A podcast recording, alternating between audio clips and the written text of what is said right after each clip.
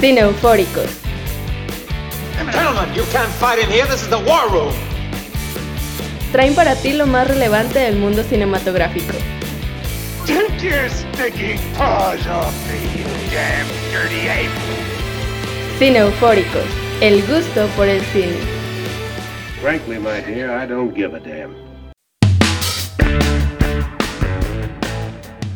Cine Eufóricos Podcast está de regreso. Carlos Chávez, Madia Barrón y Víctor Luna estamos listos para hablar de los estrenos más relevantes de la cartelera comercial. En esta ocasión hablaremos del estreno de Cruella, protagonizada por Emma Stone, además de Justicia Implacable, estreno de cines, protagonizada por Jason Statham, y revisamos una serie animada de Hulu titulada Modoc. Bienvenidos a Cine Eufóricos Podcast número 81. Compañeros, ¿cómo están? Maya, ¿cómo estás? Un Bien. gusto tenerte aquí de vuelta. Muy bien, acá estrenando capítulo 81. Buenos estrenos los de esta semana. Bueno, estrenos muy esperados también del año. Va a estar interesante por acá el plática que vamos a estar echando. Carlos, Pues bien, muy feliz de estar aquí con ustedes. Calor está haciendo, hijo de la chingada. Me, Sí. estoy, me estoy derritiendo, Víctor. Y no por ti. Definitivo.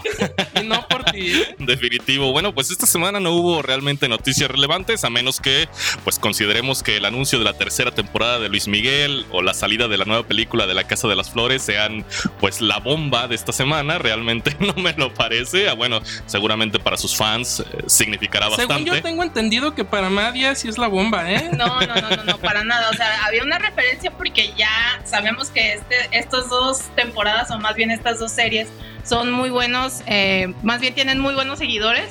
Entonces habrá que ver ahora con qué se viene la película de Casa de las Flores, por ejemplo. es. Pero bueno, mientras. Pero, a ver, tengo una duda. Yo Ah, no he visto el avance. ¿Va a salir esta. ¿Cómo se llama? La. Ay, Esta que. que ¿Cecilia la- Suárez? No, la otra. La, Ah, no, pues no, ni idea. actriz mexicana. Muchas. la que se va en la primera temporada y ya no regresa. No, pues ya todos- es y que todos la spoiler. querían en la Spoiler alert. Bueno es que- la hija de la hija de Cristian la mamá de Cristian Castro, güey. Ah, Verónica Castro. Verónica Castro, güey. No, no esa- sale. Ya no Bueno, por lo menos en el tráiler se ve que no, no sale ella en Porque en yo el supe que después de la primera temporada ella dijo bye bye, ya no Ah, voy a hacer nada, ya no quiero hacer nada de Ah, esto. Y era el personaje que la mayoría quería, junto con la que habla chistoso. Que es Con la Cecilia del Suárez. Cacas, Cecilia con la Suárez, ¿no? Esa Esa sí, Cecilia Ah, Suárez, exactamente. No, pues no, ni idea. pero, pero bueno, la verdad es que miren, siguen ah, abriéndose las posibilidades de plataformas en México. Se estrena HBO en México por fin, HBO Max, ¿no? Ya eh, me parece que 149 pesos va a costar la suscripción a este a esta nueva plataforma. Entonces, Es que me van a llevar palomitas a mi casa, Víctor, ¿o qué? yo creo, ¿no? Yo- eh, sería lo mínimo que le tendríamos que pedir, Unas ¿no? ¿no? Que me llevan a mi Unas casa, Actú unas mínimo. No, pero miren, ¿qué les parece si mejor arrancamos con la película de la semana que fue Cruella, ¿no? Este, que es, que es un spin-off, es que es, es Cruella, ¿no? Hay un momento incluso en la película donde Emma Stone dice, ya no me llamo Estela. Estela, ¿no? Me llamo Cruella. Y tenía que, tenía que rimar, para que se sintiera chido. Sí, no, este, una película también de Disney, ¿no? Todos estarán familiarizados con 101 Dálmatas y con el personaje que interpretó en live action por primera vez, pues Glenn Close. Eh, la verdad, yo no recuerdo particularmente bien esas películas, pero tampoco tenía como unas expectativas tan bajas, digo, siendo que es esta película que de alguna manera viene a resucitar la taquilla eh, de, los cines, ¿no? De la asistencia a los cines, pero también pues que está, es una de las, de las películas más interesantes y más esperadas de, de Disney en el año, ¿no?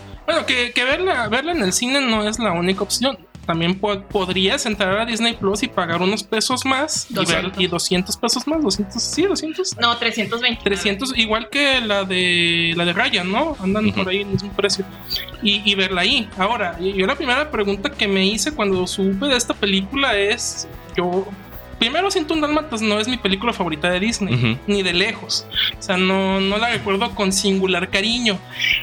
Y, y de a partir de ahí, y sí recuerdo muy bien que el villano, Cruella de Vil, todo el mundo lo conocemos, pero partiendo de ahí yo no sé qué tan necesario, tan tan necesario, sé que pues a fin de cuentas es explotar a todos los personajes que tenga Disney, de los que sea y del año que sea, pero tampoco no sé qué tan necesario era hacerle una película a este villano, porque no tengo como mucho la noción de qué tan importante realmente es en todo el en todo el cosmos de villanos que existen en Disney Claro. para, como para hacerle una película. Creo yo que existen villanos en otras películas de Disney que creo yo tendrían que estar por adelante de Cruella de Vil. No lo sé, tal vez.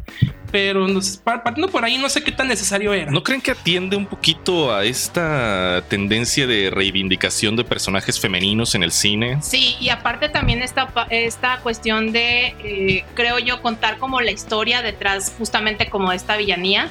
eh, sobre todo porque también eso es algo que pasó eh, con Maléfica, era como no solamente ver la Maléfica o no solamente ver la Cruella de Vil como, como la vimos justamente en las películas que ahorita mencionaba Carlos, donde evidentemente podemos conocer justamente este, todas estas cosas por las cuales se caracteriza, pero entendiendo también que hay una historia detrás de eso, o sea, hay una historia de por qué Cruella entonces, perdón, por qué Cruella es eh, la persona que, que nosotros conocíamos este, hasta ahorita y, y también como incluso hasta mostrar un poco de vulnerabilidad, o sea, no, no entender la villanía desde un punto de vista de que siempre fue una persona mala o agresiva, sino que realmente había como algo detrás, una historia detrás que hace que, entonces regrese a ser justamente como esta persona. Entonces, creo que más bien lo que, eh, lo que alcanzo a percibir es que Disney quiere como de alguna manera recuperar estos, eh, estas villanas. Yo también coincido que a lo mejor Cruella no es precisamente la que, la que a lo mejor hubiera puesto en primer lugar, no sé, a lo mejor, eh, no sé, Úrsula, por ejemplo, de La Sirenita, o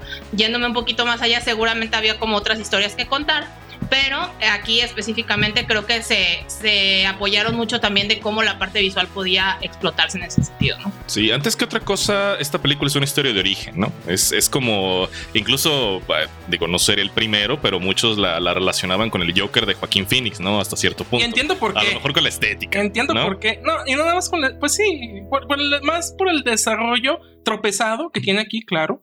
Pero más bien por, el, por, la, por la transformación Claro. que lleva el personaje. Yo creo que por ahí más bien la relacionaron con esta película del Joker. Que, que hay dos películas que te. Que, la primera que te hace reminiscencia esta cinta, sin duda algunas, pues es de, de Devil Wears Prada. El diablo viste la El moda, Diablo ¿no? viste la moda. O sea, es la primera. Claro.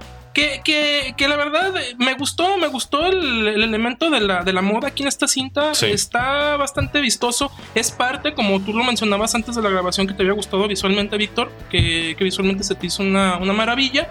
Y creo yo que todo este mame de la moda es gran parte de lo que, Sí. de lo que abona a que se vea muy bien la película. A mí en lo particular, eh, Craig Gillespie, que es el director de esta cinta, eh, se me hizo muy... No sé si recuerdas este director, Madia Víctor, este director llamado Baz Luhrmann, Sí. director de, de Gran Gatsby Ah, sí. y de Moulin Rouge. Ujú. A mí, se me, a mí ese tipo de directores muy sobrecargados, güey, y con mucho ornamento en su estética, Sí, sí, sí. no me llenan tanto el ojo. A mí en muchos momentos la película se me hizo kitsch, ujú, se me hizo de mal gusto. Hay, hay secuencias ahí que se me hacen muy demasiado estrambóticas. La secuencia del. Ya entrando a la película. Sí, claro. La secuencia del. Por ejemplo, la secuencia del, del, del concierto en la calle. Ya es demasiado, güey. Hay, hay muchas partecillas ahí que ya son demasiado. Y dices tú, güey, o sea, no era tan necesario. A mí me hubiera gustado más, me hubiera gustado más que la película se centrara más en la transformación del personaje y que hubiera tenido, por la misma naturaleza del personaje, pues una, un, un- un matiz un tanto más oscuro. Sí. O sea, a mí me hubiera gustado mucho más oscuridad en la película, mucho más drama. güey. Claro, pero eso ya estarías pidiendo algo que no sería marca de Disney. Eh, pues, no necesariamente, güey. Podría ser, ¿qué tiene de malo? Porque No, no Disney, malo, Disney no, no, va, no va a traspasar esos límites, tú lo sabes. No, tampoco estoy pidiendo que de repente Emma Stone se vuelva loca y en su matamiento mate a todos, güey, como en el Joker. Y, y de ahí le, le, le corte la garganta a alguien. O sea, tú estás viendo eso. Pues no, pues, pero- esto, esto no es Birds of Prey. Sí, ya esto sé, no pero- es. ¿Cómo se llama esta película con, con Will Smith? Este, la más reciente Suicide Squad. Suicide Squad. O sea, entonces, o sea, tiene que también hasta cierto punto estar más contenida la historia, ¿no? Que, que, que aquí, co- como es una historia de origen, nos lo presenta al personaje de Cruella desde niña, ¿no? Incluso desde su nacimiento, Sí, ¿no? Es, es este tipo de películas en las que arrancamos con el parto y con dónde empiezo mi historia y empieza a contar Y, su historia y así, nace, ¿no? nace acá, estilo Mónica Naranjo, ¿no? El pedo del cabello, mitad de. nace, nace ya Mónica Naranjo, Exacto, ¿no? Exacto. sí. A ver, Víctor, cuéntanos de qué va la cinta Digo, para empezar a claro, destrozarla claro, claro. No quisiera quisiéramos contar spoilers, pero bueno, desde, desde niña, ¿no? Cruella precisamente muestra esta, esta rareza, pues, o este, esta excentricidad de que no encaja, de que es una, una chica rebelde, pues, que ni siquiera- Problemática. problemática, ¿no? La- la- la- no, quiero, no quiero contar spoilers porque creo que la película va realmente al grano desde el inicio. O sea, dura más de dos horas la película y aún así se siente apresurada hasta cierto punto. Entonces, ya con lo que cuentes de los primeros 5 o 10 minutos, realmente creo que ya estaríamos entrando en spoilers graves de la película, ¿no? Sobre todo con lo que pasa con su mamá, que va a ser uno de los plot points más importantes de la cinta, ¿no? Pero el chiste es que es una, una joven, porque Emma Stone es la que, la que va a tomar más tiempo en pantalla, es una joven que quiere ser una diseñadora de modas famosa, ¿no? Pero no tiene, no está, digamos, en el entorno propicio para ello, entonces va a conocer a una mujer que es digna de admirarse por ella, ¿no? Por, porque es una genio supuestamente de la moda, que es la baronesa interpretada por Emma Stone, digo, por Emma Thompson, perdón, Emma Stone es Cruella, y entonces a partir de eso eh, se, va a ir se van a ir descubriendo una serie de, de historias, ¿no? De, acontecimientos que, que van a unir a estos dos personajes, pero la mayor parte de la película trata del el enfrentamiento, de la rivalidad particular entre estas dos, ¿no? De- del em- emporio que ha creado Emma Thompson como la baronesa en el mundo de la moda y el nacimiento de Cruella, ¿no? También como un ícono de la moda que va a, tre- va a querer competir con esta baronesa, ¿no? Que, que ahora también hay otro elemento que también debiste haber mencionado muy importante, que, que es la cuestión de que ella eh, está integrada a una, a una banda de ladrones de poca monta. Claro. O sea, ella es ladrona. Sí. O sea, de, de hecho hay, hay muchos momentos, güey, en los que me la imaginé como algún, esti- algún tipo de gatúbela, güey. es como algún tipo de gatúbela el personaje, güey, por todo este mame de que se, de que tiene una doble personalidad, güey, que la otra persona es más oscura, que es una ladrona, que es prestidigitadora, güey. O sea, que, que tiene estas, estos memes así. Me, me recordó mucho a- al personaje de Gatúbela, por ejemplo, al de personaje de la película de Tim Burton, por ejemplo. Me recordó muchísimo. Que es. Michelle Pfeiffer, ¿no? Sí, Michelle Pfeiffer. Este, y, y hay que mencionar mucho ese elemento de los, de los, de los robos, porque este elemento de los robos va a estar presente Sí, a lo a largo una de toda la película. definitivo. Para bien o para mal, bien desarrollado o mal desarrollado, pero va a estar ahí. Este, pero no sé, Madi, ¿a ti qué te pareció? En, esa, en ese sentido, creo que como coincido con ustedes en que la rivalidad sí va a ser como uno de los elementos clave en la película. Y ahí, y creo que es como también de las cosas importantes que suceden, creo que es ahí donde también este, se deja ver justamente esta, este, como esta constante pelea entre los dos personajes principales. Y me llama la atención, este, digo, a, mi parecer, por ejemplo, que veo una Emma Thompson, que es justamente la baronesa, con una personalidad todavía este, más dura, más fría, incluso como más este, entrada como en tema de conflicto. Mientras que a la Cruella, la verdad es que en este caso Emma Stone siento que, que hay, hay como ciertos momentos en, en la película donde no, no veo que esa parte como de la conversación o esa parte donde, donde haya como algo que, que poner en conflicto como que se dé de manera este eh, igual, ¿no? O sea, la verdad es que en ese sentido sí hay como varios momentos donde, donde la baronesa, eh, creo yo que en, en- en cuanto al speech y en cuanto a lo que, a lo que se está debatiendo, minimiza un poco al, al papel de Cruella. Al menos yo así lo percibo. Sí, a mí también me pareció una película hasta cierto punto tremendamente superficial en términos de personajes. Si acaso el personaje de Emma Thompson es el que parece tener más matices, ¿no?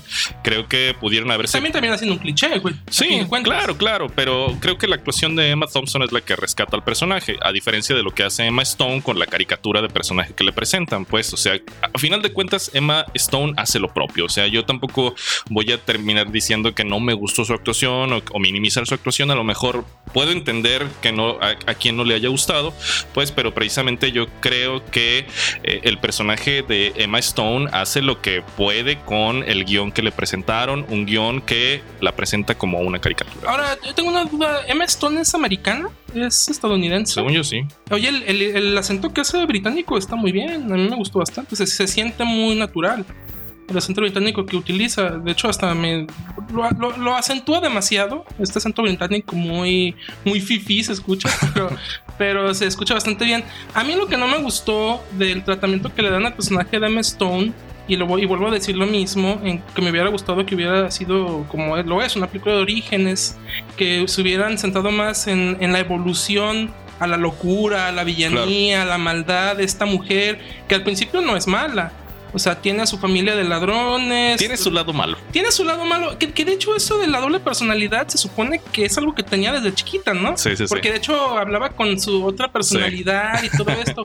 Como que había Pero- que reprimir esa otra pero parte. la manera, pero la manera en la que se pasa al lado oscuro o ya asume, abraza el personaje de Cruella, Sí. a mí se me hace muy abrupto, güey. O sea, de, de de de repente, es más, se me hace hasta casi casi impuesto por la misma película, porque llega un momento, no sé si recuerdan, donde para poder entrar a algún lugar tiene que ir disfrazada. Y lo único que se le ocurre, pues, es disfrazarse de Cruella. Ujú. Y ya que está de Cruella, pues ya es Cruella. Y ya es Cruella toda la película. Entonces, ese salto de ser esta mujer, como dice Madia, que, que se, le, se le hizo un poco más interesante cuando era Sí, sí, Estela, a ser ya Cruella. O sea, a mí me hubiera gustado que lo hubieran llevado más, por ejemplo, como lo hacen en el Joker, Ujú. que en el Joker lo hacen de una manera muy buena. Como van haciendo la evolución del personaje, cómo vas viendo, va cambiando. Ahora, la, la relación que lleva con los personajes estos de los ladrones, Sí. de sus amigos, llega un momento en la película en la que, en la que se pierde. O sea, ya no, no, no sientes que hay una relación, simplemente ellos están ahí nada más porque sí. Sí, sí, sí. Tal vez le pueden decir, ay, no quiero hacer esto, ay, te pasas de lanza, no lo hagamos, o bájale de, de- bájale de exa tu desmadre. Pero no hay como tal un desarrollo de personajes entre los, entre estos dos bandos. Entre el bando de, de Cruella, que representa a Cruella, y el otro bando de, de sus amigos ladrones que ven ya demasiado pasado de lanza lo que hace ella. Que, que- que aquí ya entrando, no spoilers, pero más o menos. Sí, sí, sí. Hay un suceso allá en media película, ya entraremos a spoilers. Hay un suceso allá en media película o casi al final que se revela el gran misterio de la película, el gran giro de tuerca, que conocemos cuál es la verdadera, el verdadero origen de Cruella, Sí. donde creo yo que ahí, apenas ahí, es donde la película comienza a agarrar de verdad fuerza. Ujú. A mí a partir de ahí ya siento que empieza a agarrar mucho más ritmo, se me empieza a hacer más interesante. Las, las situaciones que nos plantean eh, en cuanto a los atracos, en cuanto a la forma de infiltrarse a los lugares, en cuanto a los... Mark, Mark Strong empieza a hablar, cabrón. O sea, toda la primera... Es un actorazo, güey, ¿no? Yo, yo cuando estaba viendo decía, güey, me caga que contraten este tipo de actores para que nada más esté allí de sombra, güey, atrás de un otro personaje. Empieza a hablar Max- Mark Strong, güey, o sea, empiezan a suceder una serie de cuestiones. El personaje de Cruella, pues empieza a, a mostrarse realmente malvada, güey, o sea, empieza a ponerse más interesante a partir de ese abrupto co- acontecimiento que ella, de, de la que igual ella se entera. Eh, pero pues no sé ustedes cómo Sí, estoy de acuerdo. La verdad es que es un personaje que eh, se debate, pero no realmente. O sea, no hay una, no hay, no hay una verdadera lucha interna del personaje por definirse como Cruella o como Estela o asumir una maldad inherente o no, ¿sabes? Entonces siempre termina siendo un personaje tremendamente amable, pues, o sea, eh, en, ese sentido, creo que la película apuesta más bien por una estética, como tú bien lo decías, a lo mejor que puede resultar kitsch, muchas veces vistosa, muchas veces estrambótica, pero siento que esa apuesta termina por afectar la película porque parece que terminas viendo una serie de videoclips durante dos horas y, y cuarto de tu tiempo, ¿no? O sea, creo que sobre todo a mí me lo, me lo evidencia desde el principio cuando hacen un uso tremendamente indiscriminado de canciones exitosas de finales de los años 70, ¿no? Eso, güey. O sea, hay un hartazgo Eso, para el güey. espe- No sé si hay espectadores que disfruten Eso. que cada escena sea elevada por la música. O sea, incluso escenas que no son tan relevantes a nivel de guion, a nivel narrativo, les ponen una canción rompedora. güey. O sea, le, le ponen una canción que eleva el tono a otro estatus que no corresponde a la escena que estamos viendo. A, a mí el soundtrack mm, se me hizo de playlist de Spotify, cabrón. Tremendamente exagerado. Ah, Y, y- y- y- y para el tono de la película, hay canciones que la verdad desentonan bien, cabrón. Te, te sacan del mood bien cabrón en la película. Porque, pues, ok, es un, es un exitazo la canción. Sí, sí, sí. Ok, yo sé que se gastaron una lana en los derechos de la canción. Hay que ponerlo. Ya me, gasté la, ya me gasté la feria, pues hay que ponerla. Pero, Pero pues, qué oye, necesidad. qué necesidad, exactamente. Sí, no, no, desentonan completamente. Eso que ni qué. Y es que, digo, también ahorita como que recordando un poquito eh, como de las preguntas que yo me hacía cuando pensaba qué podía esperar de una película como Cruella, creo que una de las, de las principales cosas que me cuestionaba pues era justamente como el tema de su pasión con la moda, el tema de este justamente con los dálmatas y eso.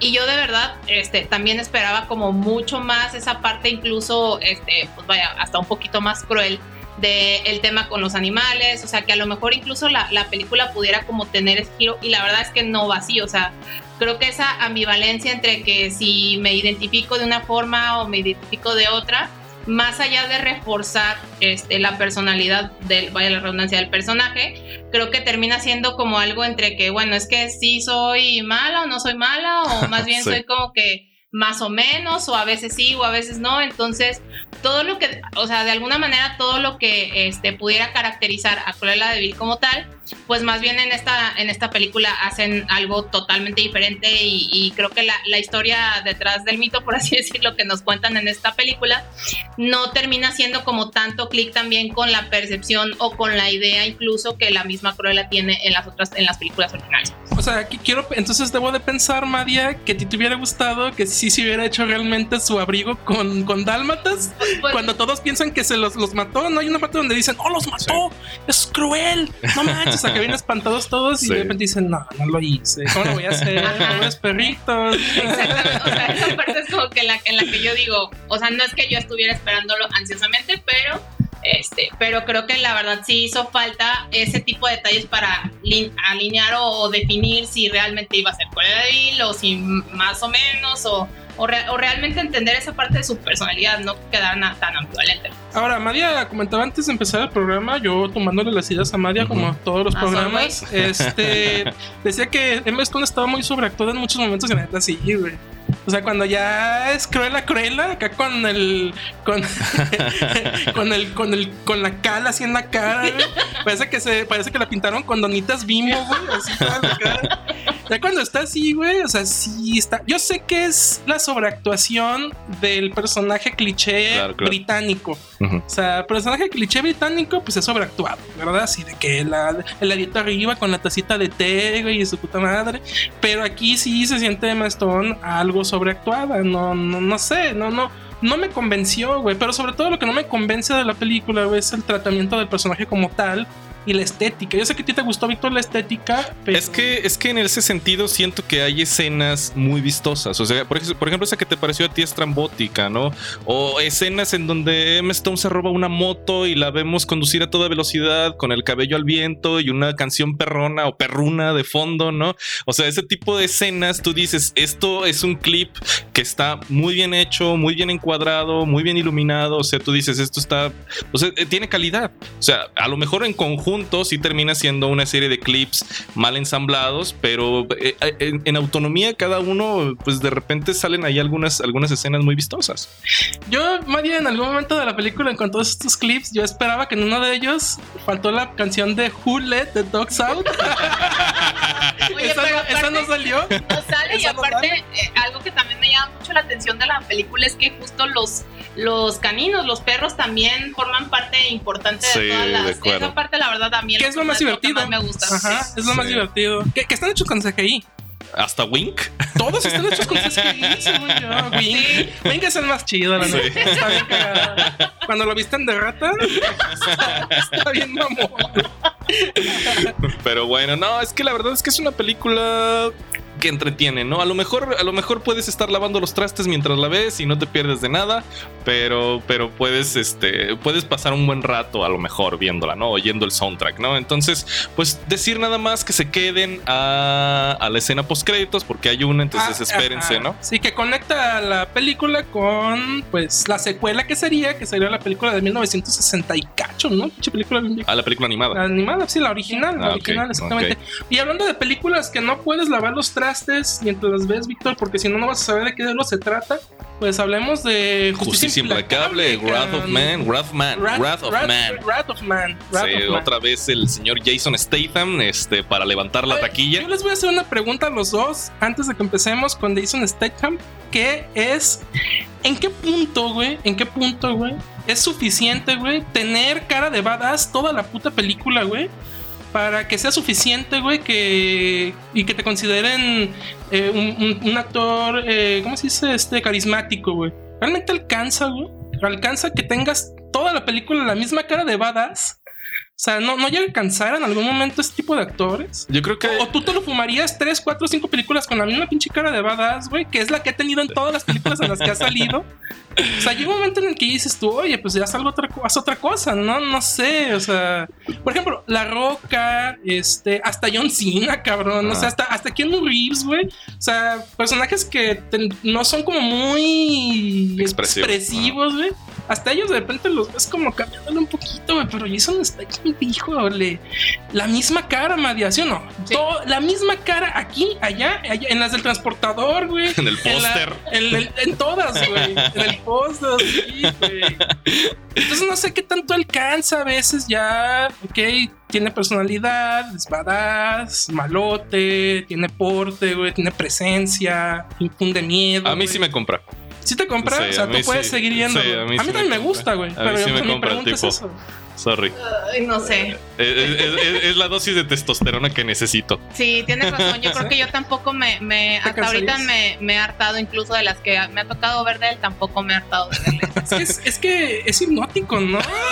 tampoco, No, tampoco a mí sí, a mí sí de verdad, o sea, yo lo veo acá con la misma cara de badass y digo, es que son de esas caras de badass, güey, que toda la película te tiene esperando a que haga algo badass, güey, o sea, que, que, que te tiene esperando a que explote, güey. O sea, que haga algo impresionante O algo malote, güey. que saque su pistola y como en videojuego, güey, mate a, a 10 a la cabeza sin ver. o sea, y estás esperando que haga eso y la neta, pues sí funciona, ¿verdad? Sí, que desde su sofá, siéntate. Siéntate. No, yo no me quiero sentar, quiero besarme en la cama. Siéntate, siéntate. Te empodera, te empodera, ¿verdad, Carlito? Sí, yo también me sentaba. Yo también me sentaba, definitivamente. ¿Tú te sentabas que No, yo no. Este, pero bueno, hablemos de Justicia Implacable, ¿no? Es un remake de una película francesa dirigida por Guy Ritchie. Muchos estarán pensando que a lo mejor pues es otra vez un despliegue del estilo de este director, pero creo que aquí está mucho más contenido. Ya hablaremos un poquito de lo que habíamos eh, platicado antes del programa acerca de la estructura de esta película, ¿no? Está dividida por capítulos, está contada en un... En un eh, en, un- en una temporalidad no lineal, por así decirlo, ¿no? Entonces, es una temporalidad nolanesca, nolanesca, ok, Nolanesca. perfecto. Hay que acuñar ese, ese término sinofórico. Pero bueno, pues tenemos a- a- al malo en cuestión, ¿no? Este que llega a trabajar en una empresa de cuidado de, Bueno, que no de, sabemos que es malo. de transporte. Ah, Bueno, bueno. A, a- a Jason Statham. Jason Tiene cara de Statham. malo. Tiene cara de malo, pero, pero no sabemos si es malo. Llega a trabajar en una, en una empresa de cuidado de valores, ¿no? De transporte de valores. Y no sabemos por qué. Sabemos que está buscando a alguien. Sabemos que tiene un propósito, pero no sabemos cuál es. Y se va a ir descubriendo a lo largo de la película. Lo digo, la película se titula Justicia Implacable. Entonces podemos asumir que se trata de una. De una, ven- de un- implacable. de una ven- de una- de una vendetta, ¿no? De una, venganza, ¿no? venganza. Entonces, no sé, ¿a ustedes qué les pareció? Pues mira, eh, la historia, la historia es una, es una historia sencilla. O sea, no, no, o sea, podemos contarla aquí en dos, tres palabras, dos, tres patadas y ya les contamos de qué va la película. Aquí la problemática con esta cinta, y lo, lo comentamos que creo yo que fue el mayor, pero que le encontramos a esto, es, como tú dices, la temporalidad narrativa con la que abordan la película. Que, que si tú la contrapones, a mí se me hace un intento, este tipo, este tipo de formas narrativas siempre me han parecido o han intentado ser sofisticadas.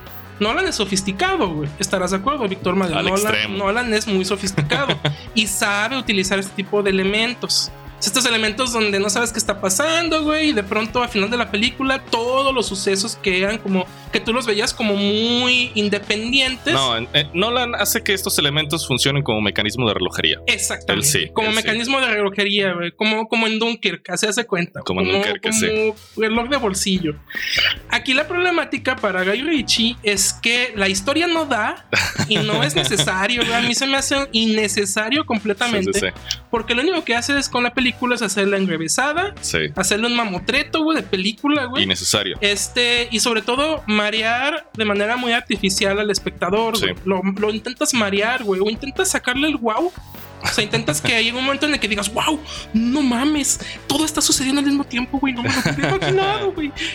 Pero pues no, o sea, pero pues te están, es como si no sé, güey, te estuvieran contando el patito que va cruzando la calle, güey, y te lo contaran, güey, con una temporalidad súper como memento, güey. Sí, porque- como si en memento te contaran Claro. un pato cruzando la calle, güey. Claro, claro. cuenta. Sí, porque ya lo dijimos, o sea, Jason Statham llega a esta empresa de cuidado de valores para cobrar una venganza, ¿no? Entonces está esperando su oportunidad, no sabemos si alguno de los que trabajan en la empresa es el que lo traicionó, no sabemos si van a llegar más tarde, pero mientras él espera, pues lo vamos a ver desplegar una serie de habilidades, como diría este Liam Neeson, ¿no? Como, como buena gente. Eh, pero bueno, María, ¿a ti qué te pareció este Justicia Implacable? Pues eh, creo que mantiene la fórmula de todas maneras de, de esta parte de acción que, que es como muy característica de Guy Ritchie, pero yo también me quedo con la parte de este zapatero a tu zapato, ¿no? O sea, creo que en ese sentido Guy Ritchie sí puede tener como los elementos para, eh, para mostrar una película de acción, la verdad, palomera, o sea, que sea como entreteni- entretenida y demás, pero creo que esta parte como de meterle elementos más sofisticados termina, este, como dicen, como confundiendo mucho. La verdad hay como varias escenas dentro de la misma película que hasta que no las discutimos en este foro como que me empiezan medio a quedar claras. Cuando realmente la película es muy simple, o sea, es muy sencilla, este, no tiene como que tampoco algo en específico que haya que desenredar, entonces por eso creo que si vas con el ánimo de otra vez de pasar hora y media hora 40 no recuerdo ahorita cuánto este cuánto dura la película como en, temas de ver acción este balazos y sangre y demás puede puede medio medio aguantar pero este la verdad es que en temas de historia incluso en temas de personajes tampoco hay como algo que que me haya llamado la atención o, o con algo que yo me haya quedado como dentro de la misma historia ¿no? Sí, de acuerdo. No hay ningún personaje que impon- importe realmente. Ni los villanos se desarrollan, ni el personaje Statham, ni el personaje, ni los personajes amigos, amistades, familiares o lo que sea. O sea, todo es tremendamente plano. Pues es que prácticamente la primera hora de película o hasta más no es realmente un villano, güey. No. Porque ni siquiera lo conocemos. Bueno. Ni siquiera, ni siquiera sabemos qué es lo que realmente está buscando, güey. No, no, O no, claro, claro, claro. No lo sabemos. Ahora, eh, aquí, aquí hay, hay, hay, hay otra cuestión también que sumado a eso que comentan de la, de la cuestión narrativa, es que, que ca- que no es una historia que, que dé el ancho para hacer este tipo de, de experimentos. Súmale que la, a nivel de guion es un sedazo, cabrón, en la película. O sea, tiene muchos momentos en los que no te... Y ahí es donde saca el cobre la película Sí, sí, sí. y donde saca el cobre el tipo de cinta que es. Ahora, algo que decía Madia en cuanto a la acción. Tampoco es una película vertiginosa, güey. No. No. es John Wick. No. No. O sea, realmente hay muchos pasajes de película donde es simplemente estar esperando a ver qué pasa. Y para hablar de robos, tampoco es, tampoco es fuego contra fuego. Y tampoco, ajá, exactamente. O sea, y tampoco es una gran película de atracos. No, definitivo. Y, y porque, bueno, ya entrando un poco en spoilers, spoiler alert. Ajá. Ya cuando conocemos al grupo de villanos, entre comillas, Sí, sí, porque sí. son de estas películas un tanto ambiguas, donde realmente no hay un villano como tal. Ajá. O sea, todos tienen de villano, todos tienen de bueno, todos tienen sus por qué hacen las cosas, todo esto. Eh, intenta Guy Ritchie meterle la cuestión inteligente, pero muy por encimita, Sí, sí, güey, sí. muy superficial, con todo esto de que vamos a, tenemos dos semanas y media para, para planear este ataque. y acá hay con los pinches Hot Wheels ahí en una mesa, güey, acá jugando con Hot Wheels los, los soldados allí. Ay, yo decía, ay, güey, esta bala es Jason Statham. Y, y toma, acá cuando, cuando jugabas con Hot Wheels que le hacías así atrás al carrito acá. Y ya chocaba con el otro carrito. No mames, güey. O Que, sea, que hay un personaje que se llama Bala, ¿no? Bullet. Bala, bala. ¿Qué es eso? Que no es él, es, ¿Qué? él es H. Como la bomba de hidrógeno. es una payasada la película, Ese también, es, ese- que ese también es otro problema, güey. A mí me dio mucha risa, que, que yo creo que yo quiero pensar lógicamente que esa no era la intención de Guy Ritchie. Ajá. Me dio mucha risa porque este cabrón cuando entra a trabajar aquí a este Ajá. lugar, güey, está buscando un topo. O sea, él, él- Sí, él- la él cree idea- que hay un. al- o hay un- creen que hay un infiltrado, Sí, güey. sí. Entonces, la idea, él está ya ahí con la idea de que, Que sí un lo hay. A final de cuentas, sí lo hay. Pero, güey, la manera en la que se. O sea, después de meses de trabajar ahí, güey. Después, después de haber matado a media, a medio, a Sí, media sí. ciudad, güey, del- de, ladrones en, en Los Ángeles. Y lo peor es que tú, como espectador, sabes que era ese tipo. ¿Sabes? ¿Sabes? ¿Sabes? ¿Sabes? Deja- Déjate eso, güey. Va a ser ese güey. Deja- güey. También puede haber sido Josh Harnett, güey. No lo sé. Eh, Es que el otro personaje es el que le dan más diálogos. ¿sabes? Oigan, que, que Josh Hartnett hace mucho que no lo veía, ¿eh? Pues aquí no, no, no, no, no, no podría decir que aquí. Tampoco podría decir que aquí lo vi. No, mira, es una película que yo creo que de entrada requiere que el espectador le dé muchas concesiones. Otra vez hablamos del tipo de películas que a lo mejor puedes ponerte a hacer otra cosa mientras la estás viendo allá en el, allá atrás, en el background, no sé, de, de tu, de tu habitación o lo que sea, ¿no? Porque estás esperando ese final acojonante, pues, en el que todas las piezas se unen. El problema aquí es que cuando llega ese final, también hay que decirlo, o sea, como tú lo decías, Carlos, el guion hace aguas por todos lados y tú dices cómo le hizo para llegar de aquí a acá. ¿Cómo- Balaseado, cabrón. O sea, que no estaba muerto, en qué momento.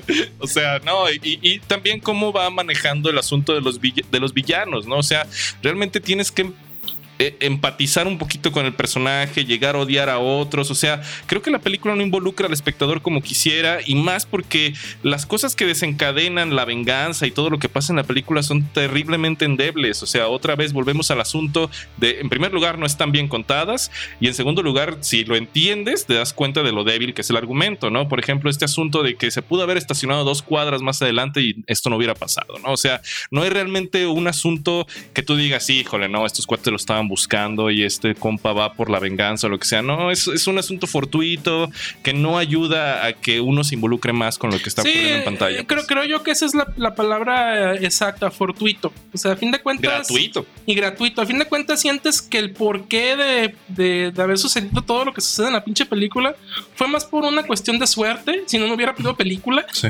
Así de, así de plano. Exactamente. Y, y la verdad, a mí, a mí me, me deja de ver en muchos, en muchos renglones. Sí. Simplemente en la cuestión de la acción. También. Realmente yo esperaba una película mucho más vertiginosa, con mucho más acción, con más pues, escenas de acción que las que tiene, las poquitas que tiene.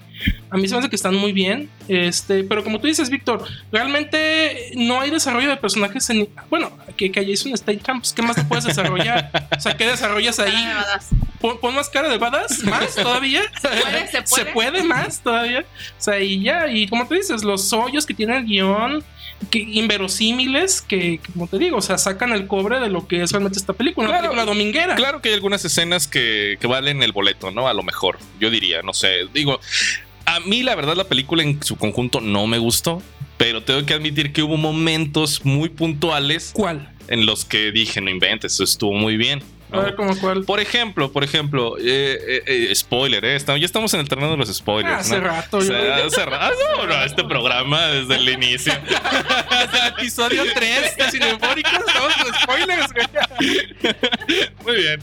Este, no, por ejemplo, eh, llega el robo final, ¿no? Donde dicen, vamos a robar toda la empresa, se van a robar todos los millones, ¿no? Híjole, Víctor, voy a di- diferir contigo. Sigue, sigue. Ok, ok.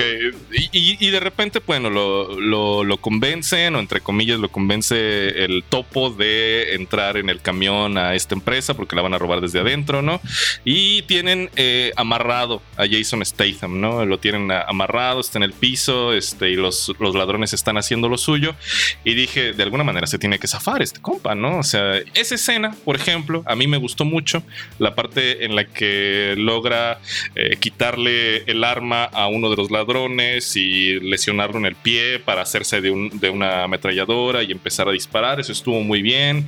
Me gustó que el tipo no saliera ileso, aunque bueno, ya tenemos ese final donde de- ¿qué pasó? ¿Qué pasó? O sea, si ya me lo tenías medio muerto y ahora ya está acá caminando bien acá, bien girito, ¿no? Entonces sí, está, está, está complicado. Es que bueno, mira, cu- cuando, cu- cuando te presentan la idea que tienen estos cuates, esta bandilla de que son, son militares, Son militares. es la típica historia del militar que su país como que no Sí, le sí, dio lo suficiente Sí. Y siente que de alguna manera se tiene que cobrar con la sociedad, ¿verdad? Ujú. O con el mismo gobierno, donde sea. Eh, y tienen la idea de, de ya mejor robar toda la pinche empresa, güey, de meterse en el Black Friday, meterse a robar ahí. Que, pa- parece que para entrar a robar ahí, pues digo que es una, una reja y ya. O sea, realmente no había seguridad de que tú digas, no, tenían que planear durante ocho meses el robo. No, o y, que en sea, las, y que en las tomas, por ejemplo, o sea, me llama mucho la atención que sí, como que mantienen esta parte de que ves muchos camiones y sí, sí, sí. y todo, pero realmente realmente, o sea, ya cuando empiezas a ver cómo pega, es como, güey, no mames, es una recaída. Déjate, Sí. déjate eso, María. Cuando dicen, cuando dicen, en cinco minutos llega la policía, esos valen madres. Son de papel. Y tú dices, güey, o sea, pues, pero ¿cuántos van a llegar, güey? Sí, o sea, sí. no es lo mismo que esté una patrulla afuera y la hagas a un lado con un camión Sí, de sí, esos sí. De, de valores. Y nada más había dos patrullas, güey, y la hacen afuera, ¿no? Pero aquí el punto no es ese, güey. Ajá. Cuando te cuentan que va a haber este super mega atraco, güey, tú dices, ok, pues va a haber algo interesante, se va a poner chido el asunto, ¿no? Pero hay un momento ya en el, en el atraco, güey, que se me hace, al menos a mí, toda la acción que sucede dentro de esta empresilla, dentro de esta bodeguilla, güey. Ya creo yo que se empieza a alargar demasiado, güey. Y se empieza a hacer enfadosa, güey. Se empieza a hacer cansina, se empieza a hacer repetitiva, güey. Ya que vámonos, no nos vamos, que nos disparamos. Se avientan un muy ratote, güey. Y realmente no sucede mucho, O sea, güey. sientes ¿Qué que, no, sucede? sientes que no lo resolvieron. Pues es que que realmente ¿qué sucede? pues, casi todos acaban muertos, dentro? ¿no? Exactamente. Pues es, un bal- es una balacera que la alargan demasiado para que rellene gran parte del metraje. Pero pues realmente ¿qué sucede? O sea, que Jason Statham se, se levanta, güey. Que no lo vemos. Este, se pone, se, no sabemos en qué momento se pone todo el ajuar, güey, que del Perfumito de, y todo. de- de los estos. Y luego, oye, que pues que, que traían puesto las armaduras doradas de los Ah, sí, zodiaco, cierto. ¿o Sí, qué? O sea, cierto. Las balas no le hacían nada. Traían la armadura de la armadura de Capricornio. ¿Qué? ¿Quién, quién era? ¿Pegaso y sus compañeros? ¿o qué? O sea, sus balazos no les hacían Ya nada. sé, güey, no O inventes sea, de no, estaban hechos. ¿De qué estaban hechos? Kevlar. no. Kevlar, güey. Ay, no, sí, tremenda. No, la película es, es un despropósito. Entonces, si, si asumen que es una película de comedia involuntaria y para pasar el rato, pues a lo mejor sí, A mí se me hace aguanta, triste ¿no? por Guy Ritchie porque a mí me parece que sí es un director. Pues yo creo que sigue viviendo de sus viejas glorias, de Pero tiene Snatch. talento. Fíjate, ah, detallitos, güey. Cuando comienza la película, la primera secuencia, güey, cuando van estos hombres Ajá. en el. y que van hablando de la bisagra del camión. Sí, sí, sí. Y que la cámara va montada atrás, güey. Y que nada más un cuadrito del, del- de la. Ajá. A mí ese encuadre güey, me fascinó, güey. Toda esa secuencia como está grabada. Esa parte del atraco, cuando los matan a ellos, que los bajan y allá en un cuadrito vemos cómo los matan. Acá en otro cuadrito vemos lo que está pasando acá. A mí se me hace de mucho talento, güey, ese tipo de encuadres, güey. O sea, el director sabe dónde poner la cámara, güey. Y sabe dónde, o sea, sabe en qué momento del, del cuadro va a estar pasando qué cosa. güey. A mí ahí se me hacen atisbos de mucho talento, güey Está muy bien, pero no y basta. está muy bien, pero ya lo sé. Para eso hace, hace falta que un guion soporte el talento eh, dirección que tienes, güey. No, y aparte, y ahorita que recuerdo, este, recuerdo cuando vi esa parte, como que de alguna manera sí me llenó al principio como una expectativa. Y dije, va, o sea, como que pinta para, para estar bien. Corte bella, todo lo demás es palabras. es como, no. Y la música, o sea, la música con la que acompañan esa secuencia El nombre se, del violonchelo, todas se las escucha muy Ah, sinuosa. es, una, es una música sinuosa que, que, que Ah, antecede, la antecede, antecede la desgracia, güey, no sé, la violencia. Pero la ominosa muerte. toda la película, toda la película te tiene así, güey. O sea, no inventes. O sea, relájate un El poquito, no inventes. ¿Qué onda? Pero bueno, está bien. Ahí queda Justicia Implacable. Chequenla, sigue en cine, sigue en cartelera. Eh, hablemos de Modoc, una serie animada de Hulu de 10 episodios, episodios de 20, 22 minutos. Muy cortito, una serie de Marvel, Marvel's Modoc. No, la verdad es que no sabía yo de este personaje. Que no es de Marvel Studios, ¿eh? Ok. Es de una. Está raro, güey. Es muy parecido a lo que pasa con Sony y Marvel. O sea, como es que cuando Sony agarra las de Spider-Man y las hace aparte, pero brandeado con Marvel, pasó algo así, güey. Creo que es un estudio que se llama Marvel Home Entertainment Television, ¿sabe qué mamada? Ujú, Como cosas como más para la televisión, güey. O sea, no es Marvel Studios. Y, La, y la produce Hulu, güey, directamente. Ya. Pues decidimos echarle un vistazo y la verdad es que hay opiniones divididas en el Yo crew, para- yo en el este crew Cinefórico. Yo para este comentario me voy a ir del lado de Víctor. Adiós, Nadia. Me voy para allá. No, es que definitivamente hay que decirlo. A Carlos y a mí, ¿no? Este nos pareció una, una serie animada eh, corrosiva, tremendamente, tremendamente divertida. Y sobre este, todo, tremendamente fresca. fresca, sí, sí, sí. Contraponiéndola a todo eh, la marejada, güey, de productos que en los últimos 10 años nos ha vendido Marvel. Es, es una serie animada para adultos, pero no, o sea, no abusa de ese contenido o de esos diálogos eh, vulgares o de contenido, este, ¿cómo decirlo? Palabrotas o, o violencia o escenas sexuales. O sea, no, no, no. Creo que, creo que es una, una serie muy contenida, pero que sí, eh, ¿cómo se dice? Over the top, ¿no? O sea, sí, sí se, se, se brinca un poquito esos, esos estatutos, esos niveles, pues, que uno puede encontrar en las series animadas. Por ejemplo, hace no mucho tiempo revisamos una serie animada de Amazon que Sí, era la, este, la Invi- de Invincible. Invincible, ¿no? Que también un, poquito jugaba con eh, el humor negro o un poquito con, con la violencia, pero aquí creo que se, se va más hacia el surrealismo o el absurdo. Modoc realmente es un personaje que la verdad no tiene como. O sea, yo no lo puedo comparar con nada. O sea, es, es, es una, es animación en stop motion, que es algo que también ayuda mucho en el aspecto visual. Es una, es una animación que me pareció preciosista, muy, muy, muy, muy encantadora la, la serie. La, anima- la animación, bueno, más allá de la técnica de stop motion, en cuanto a, la- a los visuales, en cuanto al, bueno, no sé qué tipo de, de- de material utilizaron para hacer el stop motion, pero sí es mucho de juguete, o sea, de juguetes, güey. Y a mí, y a mí sin duda alguna, la primera sensación que me da y la primera reminiscencia que me llega a la mente cuando veo esta serie, pues es regresar a las series que sacaban en los 90 MTV. O sea, es regresar a MTV, güey. Es regresar a Celebrity Deathmatch, es regresar a la casa de. ¿Casa de qué se De llama? las flores. De la, la casa de las flores. Cállate, Víctor.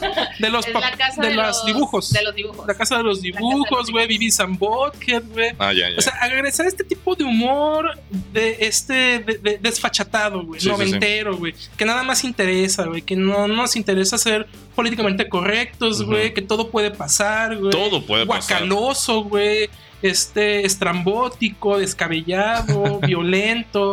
O sea, está, está muy, muy chido. Y la segunda cosa que me vino a la mente inmediatamente, güey, pues sin duda alguna fue Gru, güey, mi villano favorito. Ok. O sea, es- este güey es mi villano favorito, güey, junto con sus minions, güey, amarillos. minions amarillos, sí, Porque sí, no sí. son amarillos, y son sus minions. Sí, sí, sí. Por cómo los trata, güey, por los que les pasa, güey, por la dinámica que hay ahí, pues es un mi villano Pero, favorito. pero, pero a ver, ¿modo qué es? ¿Y por qué está en, un, en una caja? ¿Por qué está en un cubo? Explican al principio que es- y- eh, experimentó con él mismo. ¿Por, por ¿no? cabezón? Sí. Pues es, eh, ah, es que fíjate que, bueno, no sé ustedes si qué tanto ubican de este tipo de personajes de Marvel, no soy experto en cómics, pero según yo este personaje ya lo había visto, es un personaje de cómics, ¿no? O sea, Ok. modo que existe en los cómics. Ah, Ok, ok. O sea, no así, no así caricaturizado, Ajá. pero sí es un villano Ah, de bueno. los cómics, ¿no? Creo. Sí, o sea, hasta donde yo tengo referencia, sí es, es un villano. Hasta donde recuerdo, hoy en día no lo. O sea, no es un personaje que hayamos visto en otro lado, exceptuando los cómics Ajá. y esta, esta serie que acaba de llegar. Pero este, supongo que, y digo, también parte de lo mismo de seguir recuperando contenido Marvel y darle como esta parte de frescura, pues puede ser como la, eh, interesante verlo. Yo, la razón por la cual no me es a mí tan atractivo es porque, si bien sí tiene como este humor simple, este, muy, muy, eh, ¿cómo decirlo? Como muy sencillo de poder eh, comunicar, la verdad es que puede ser como hasta, incluso como hasta torpe los, los, los tipos de comentarios. Creo que es a lo mejor para mí un tipo de humor que me ha tocado ver en otro tipo de caricaturas y en donde lo percibo no tan cuadrado, no tan superficial y un poquito hasta más fluido, en mi opinión. Ejemplo, Para los que ya han visto Bojack Horseman, yo creo que este, van a encontrar justamente como esa, esa similitud este, comparado con, con ¿Modoc? Con Modoc, este, porque creo que sí tiene como esos tintes, no tan dramático como, este, como Boyac, definitivamente, porque en eso sí se lleva los aplausos Boyac, pero sí creo que el, el humor negro y el tipo de burlas que recibe, pues a lo mejor es, eh, es un poco más sencillo lo que vamos a ver en Modoc.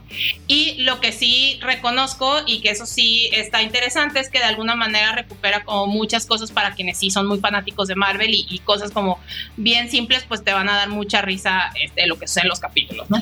Sí, porque hay que dejar claro que y, y- y María ya nos regañó antes de comenzar el episodio, ya nos jaló los pelos y las orejas. No hemos visto, ni Víctor ni yo hemos visto Boya Horseman. A mí me lo han recomendado muchísimo. Y a como me la han contado, a como me la han contado, no sé, María, pues es la que tiene la razón, pues la que ya la ha visto. Pero no sé qué tan cercano pueda ser a esto de, de, Modoc, porque ah, donde yo puedo, podría encontrar, sin verla, la similitud, es en cuanto a esta dinámica del personaje ya en la mediana edad, güey, con este pedo de, de. ¿Cómo se llama? Cuando llegas a la mediana edad y tienes estos.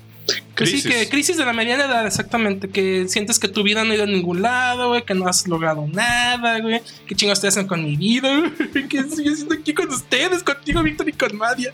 Yo no sé qué hago aquí sentado. No, y, y- y- y, pues es toda esta dinámica de, de ver cómo va eh, el personaje, tiene problemas económicos, su empresa de, villan, de villanos está cayendo, güey, pedos con el banco, güey, y la chingada. Entonces es ver todo este derrotero que va a llevar el personaje para pues encontrar su camino y reencontrarse con su, con su gusto por ser villano y ganar por fin una batalla.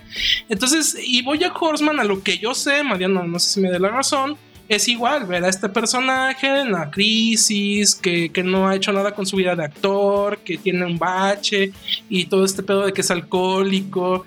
O sea, por ahí, pero no sé por qué siento que el humor que se utiliza en Boya Horseman, aunque Maya dice que también tiene pasajes bastante destrampados, Boya Horseman, pero aquí, Víctor, estarás de acuerdo que Modo, pues ya es el destrampe llevado al extremo, güey. Sí, y por eso mismo la verdad creo que no es una serie, o sea, a lo mejor en la superficie sí tiene esa estructura como más eh, as- asequible, ¿no? Pero realmente a mí no me parece una serie recomendable para cualquier público, pues, o no, no me parece asimilable por cualquier persona. Creo que sí requiere de un sentido del humor particular o de un este entendimiento de muy, mucho del humor gringo, ¿no? Aquí en este tipo de Tú yo somos comedia. unos simples, Víctor. Tú y yo somos unos simples, simplones. No, bueno, es que, es que es un humor que muchas veces requiere de, de hacer una conexión diferente con lo que te están contando o con lo que está pasando en pantalla para que te dé risa. Pues que son, son a veces eh, cosas muy, muy, muy, muy, muy curiosas, ¿no? Un detalle, un gesto, ¿no? Por ejemplo,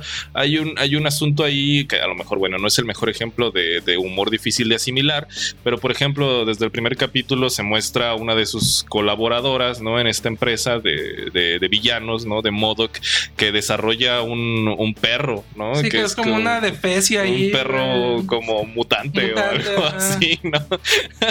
que, que, que bueno, es ese tipo de, de comedia, ¿no? O sea, me- me- Sí, más guacalosa. más guacalosa, ¿no? Me acuerdo, por ejemplo, hay un episodio de Los Simpson, ¿no? También eh, desarrollan Bart, creo que tiene un sapo ahí que, que le dice, mátame por favor, o algo así, ¿no? Sí, en, una del- de, la casita De la del casita terror. del terror, casita del terror. Acá también este perro y, y ese tipo de cosas acaba de, Sí, acaba de tiene- hacer pipí tiene- por tiene donde cosillas, come. Tiene cosillas que te remiten, por ejemplo, a esta caricatura de. De Ren y Stimpy, güey, por ejemplo. Por ejemplo. Muy onda Ren y Stimpy, muy guacalosón, así. Muy de pelos en las narices, güey.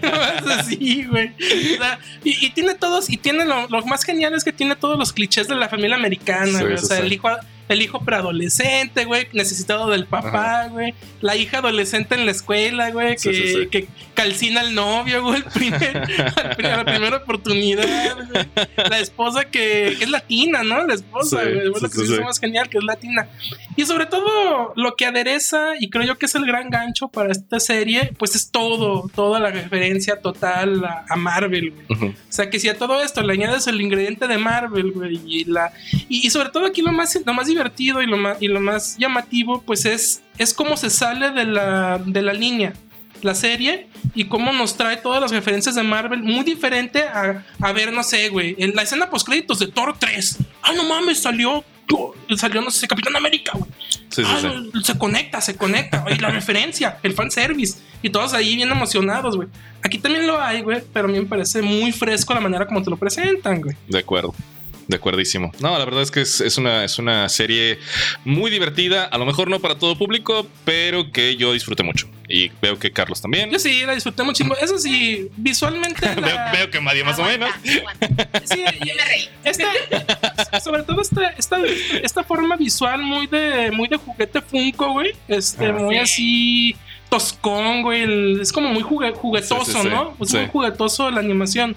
No es para todo el mundo. Ajá. Yo de, sí, sí son de estas animaciones que de entrada sí te dan el chingadazo, como que te alienan desde un Sí, principio. de acuerdo. A mí me costó los primeros 10, 15 segundos de, la serie. Ay, Cuando vi, cuando vi al mono. No, sí, cuando vi al mono así, porque lo primero que te presentan es el mono. Sí, sí, sí. El personaje. Lo primero que sale en primer cuadro. O sea, las gesticulaciones, cómo se mueve el, el mono, sí me aliena un poco. Dije. "Ah, está medio raro, ¿no? sí, sí, sí. O sea, me, me acordó mucho cuando vimos la de Dark Crystal, la de estos monos estilo. Estilo este. mm, ¿Cómo se llama? El- ay, tú estabas acordando, María, el creador de los Muppets, este Jim Henson. ¿Te acuerdas la serie que vimos esa en Netflix? Ajá. Que yo te decía, güey, es que ese tipo de animación, güey, es muy particular para un público muy particular que creció en una época muy particular, güey que vio el laberinto con David Bowie, güey, que vio la historia sin fin, Sí. Que vio que le gustan los Muppets, güey, que vio las películas de los Muppets. Entonces es una animación muy particular y aquí creo que sucede lo mismo. Es una animación muy particular que te remite al MTV de, de la época de oro de MTV, güey. Ok. Perfecto, perfecto. Pues ahí quedan nuestras tres películas, bueno, nuestros tres productos de esta semana.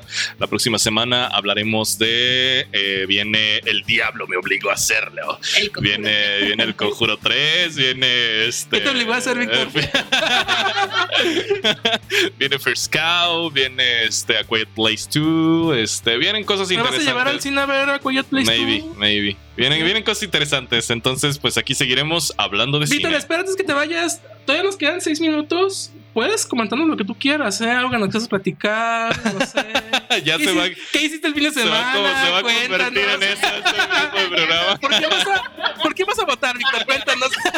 No es cierto, vayan a votar. No ¿Vas a votar no, por Morena? ¿Por Morena otra vez? No, no escarmientas, ¿verdad? Tú, ¿verdad? No escarmientas. Pero bueno, hablemos de cine. Aquí seguimos. Hasta mucho gusto. la próxima. Dejas que se despida Por favor, por favor. Yo siempre estoy ya cortándole la inspiración. Ya sé. Adiós. Adiós.